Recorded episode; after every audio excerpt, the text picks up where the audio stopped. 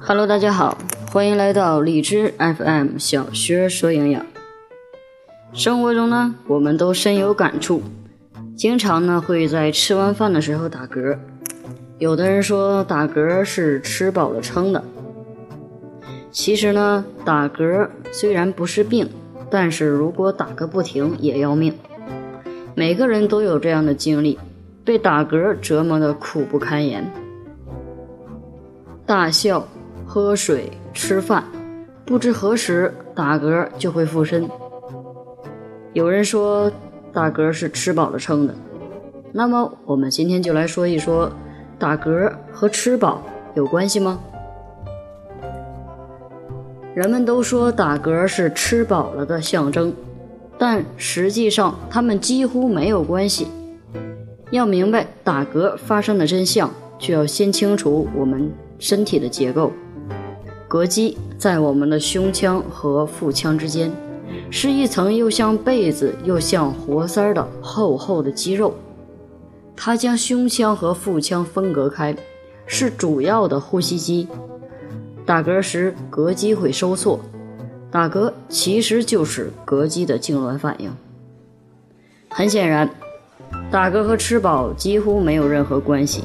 这只是一个正常的生理现象而已。吃饭或者喝水过快、刺激性的食物、吸入冷空气等等的现象都可能会引起打嗝。其实呢，打嗝有的时候也是一种病。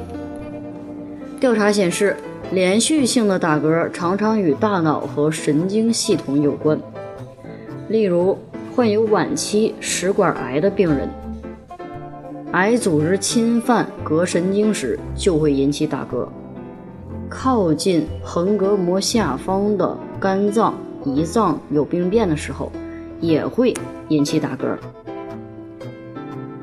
食物中毒以及某些药物会影响中枢神经，也可以引起打嗝。因此，一旦发现连续几天打嗝，并且较为严重的时候，最好呢还是去看看医生。很多人说，那么打嗝到底应该怎么办呢？其实，在我们人间治打嗝的方法，我觉得应该是千奇百怪，什么方法都有。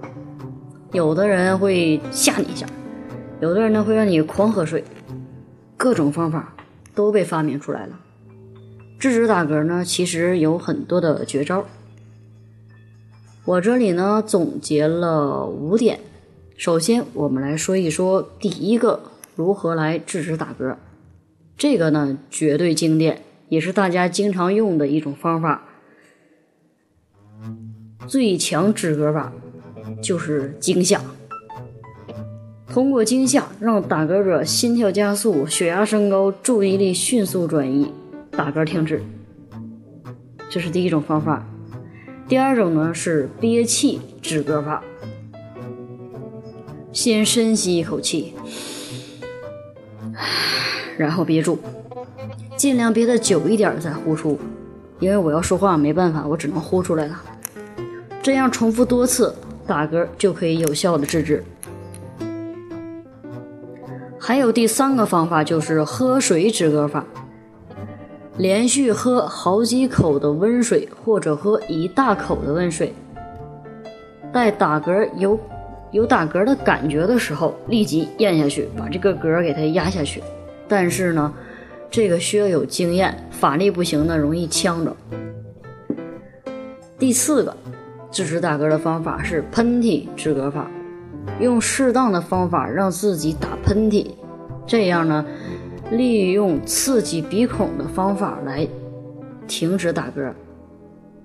第五种呢是吸入二氧化碳止嗝法，罩住口鼻，多次的呼吸，让呼出的二氧化碳再重新的吸入，这样的血液中二氧化碳浓度的改变会促使中枢神经调节呼吸运动，让膈肌去做它自己该做的事儿。然后他就忘了要打嗝了。以上呢就是五点制止打嗝的一个绝招。其实呢，打嗝并不是吃饱了撑的，如果再打嗝，咱们就来试试上面的这五种方法。如果说经常打嗝，不要忽视，一定要去看医生。